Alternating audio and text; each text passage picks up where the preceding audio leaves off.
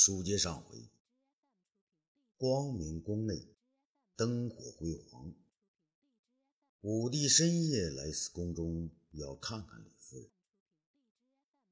李夫人生完孩子之后呢，笨重的身体早已消失，消失。如今是又是腰如柳枝，轻轻摇摆的走了出来，手中还抱着并未睡着的孩子。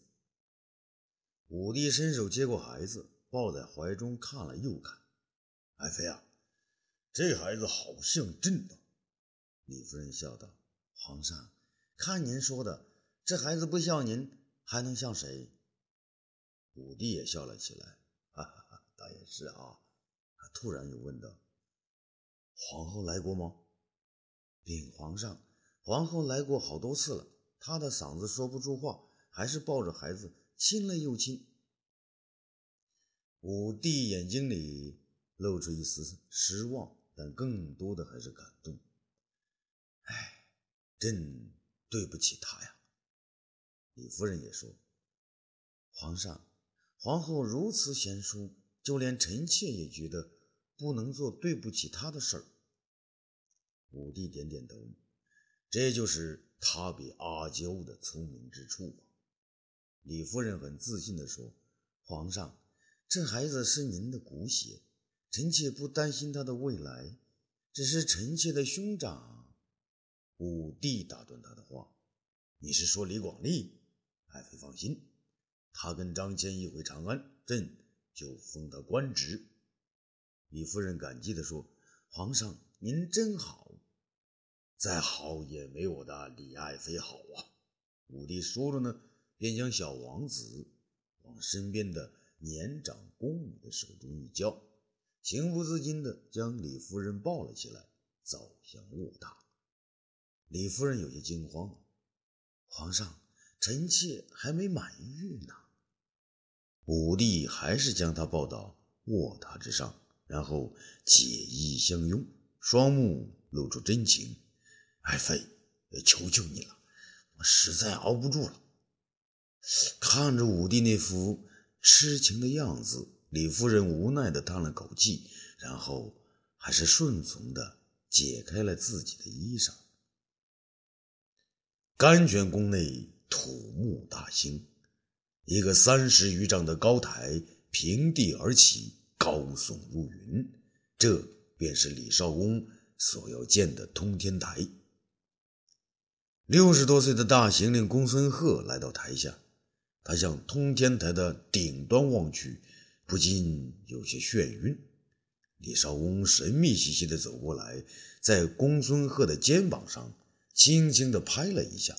公孙贺一惊，李少翁悠悠地说：“大行令，你这个总监大人还不到台上看看去？”公孙贺摇摇头：“李大仙人，我从地下往上看都觉得头晕。”我不是仙人呐，不敢上啊！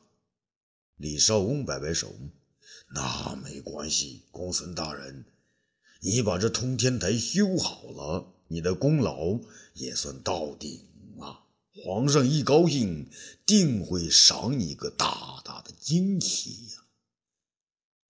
这一向老实的公孙贺呢，却来了这么一句：“李大仙人，下官不怕皇上不赏。”就怕你找不到天书啊！李少翁倒是从容的很，这你就放心吧，天书就像在我心中一样啊！公孙贺听了这话，不由得大吃一惊。长安府衙戒备森严，长安执金吾杜周此刻正在观看狱卒。拷打犯人，突然听到外面高声叫道：“张汤，张大人到！”杜周急忙起身相迎，不料张汤已到身边。御史大人，下官有失远迎，请大人恕罪。说完呢，就要下拜。张汤呢，一把扶住杜周：“哎，大人何必客气？”杜周看到张汤身后呢，还有一个魁梧的男人，便问：“御史大人，这位是？”张汤笑道：“杜大人，这是本御史新任的义子，名字叫张安世。”杜周吃了一惊啊！这张大人一夜之间便有这么大的儿子，果然神速啊！心中呢想着是这么怪异，可他脸上却露出佩服之态。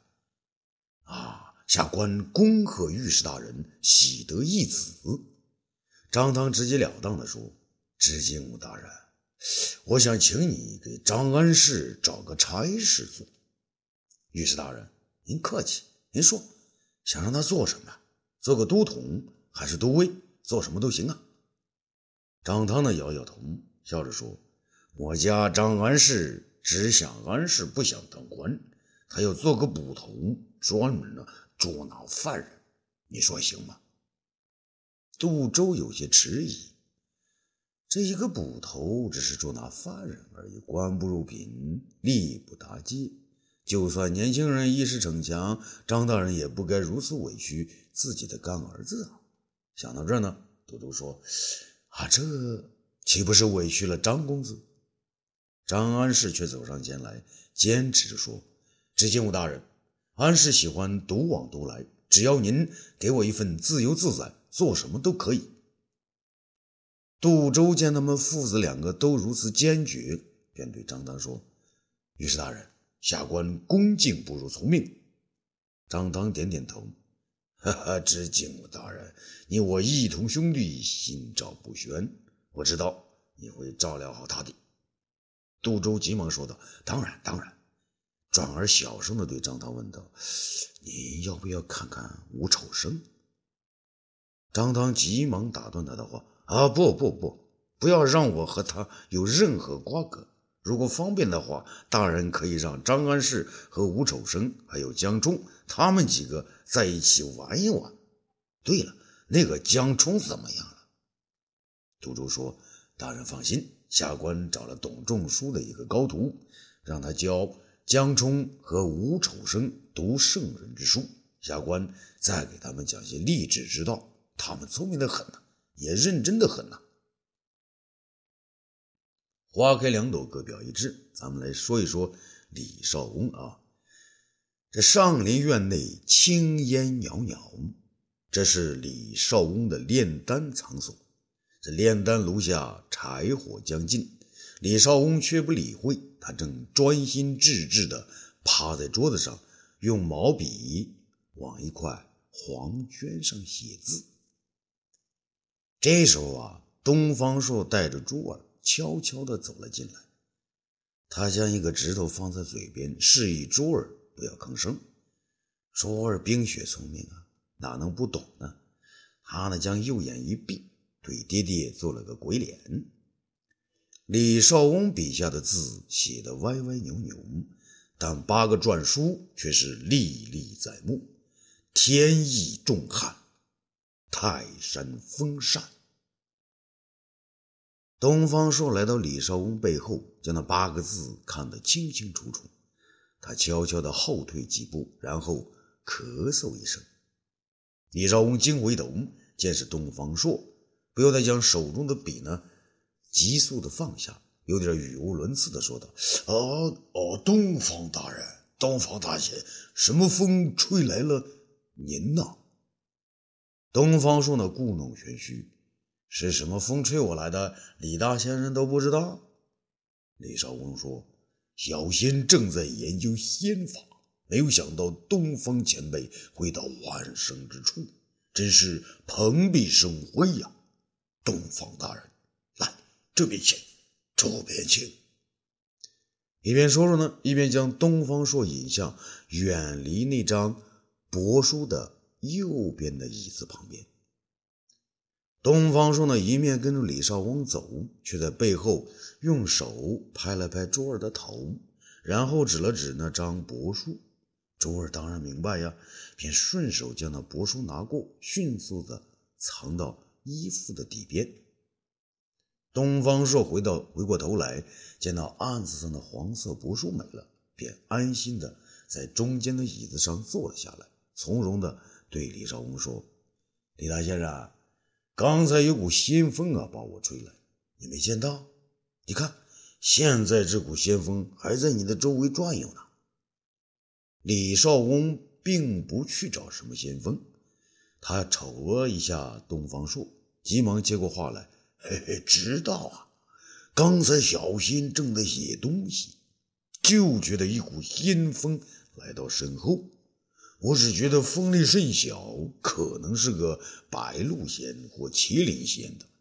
来我这儿找，就让我回太乙真人那儿，就没再去理他。”没想到是东方前辈仙驾光临，前辈，您的功夫真是到家了，无动无静的，一般凡人根本就觉察不到。东方朔呢，将珠儿拉到自己的腿边，然后对李少翁说：“李大先生，你没觉得还有一股阴风在周围盘旋？”李少翁急忙回头：“啊，是吗？”啊，什么阴风啊！东方朔呀，故弄玄虚。哦，好像是地狱里的阴风啊！李少翁吓了一跳。啊，东方大人，你吓唬我！东方说笑道：“哈哈哈哈哈！李大先生，现在阴风就在你的脚下，难道你真没看到？”李少翁这回真的信了，他急忙向脚下和周围看去。虽然他什么也没看到，可他还要装作看得真真切切的样子。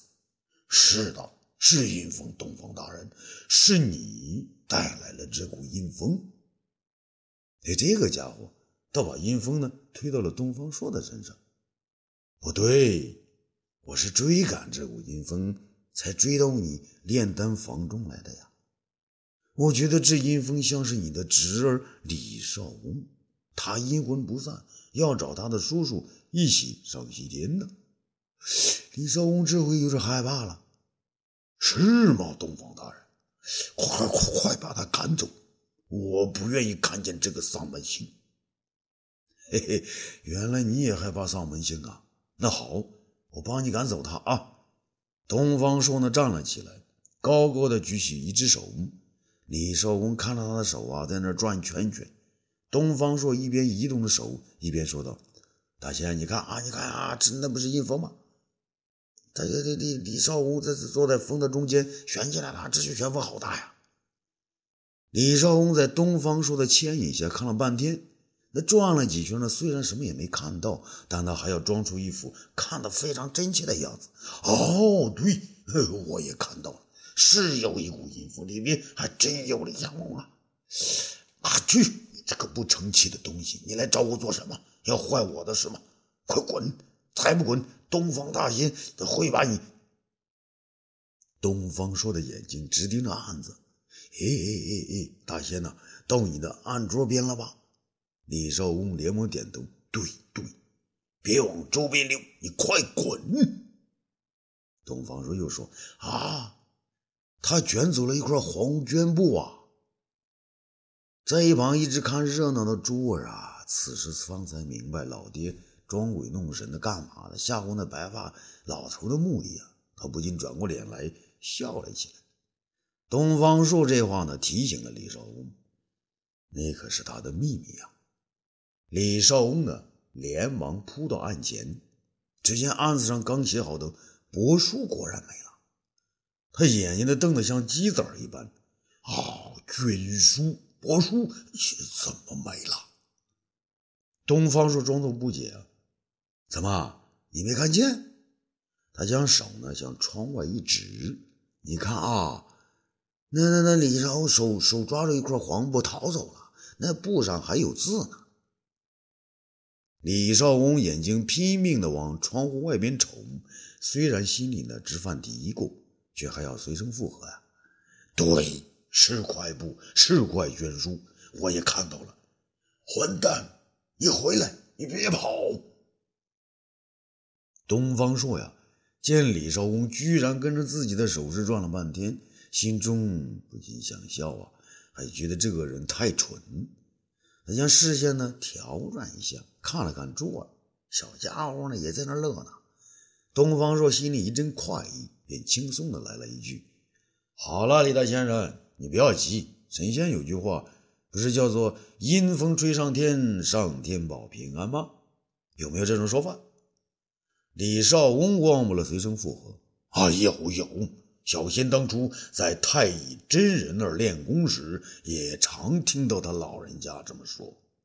”东方朔点点头，会意的笑了：“哈哈，李大先生，你还真有些灵气，点到就明啊。”李少翁心不在焉地说：“前辈过奖，前辈过奖，小仙不过是在前辈的指点下。”他一面答话呢，一面双眼呢拼命的在案子上搜寻。这捐书是真的没了，他觉得有些不对劲。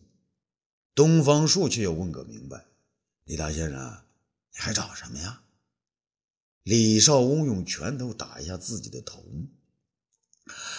真是该死啊！我一见到前辈你来，就有点发昏。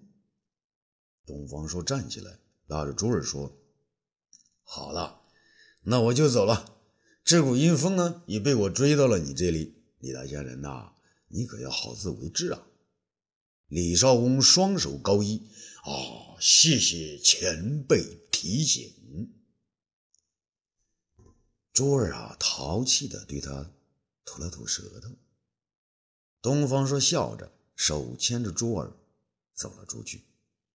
李少翁目送走东方朔，回过头来看看空空如也的案子，不解的自言自语：“果真有股阴风，果然吹到天上去了。李小猫这真的还是阴魂不散呢。”呵呵，他苦笑了一下，只好再次拿起笔，又从柜子里找了一块绢书，歪歪斜斜的写了起来。好，今天我们就说到这里。嗯，咱们预知后事如何，咱们下次接着说。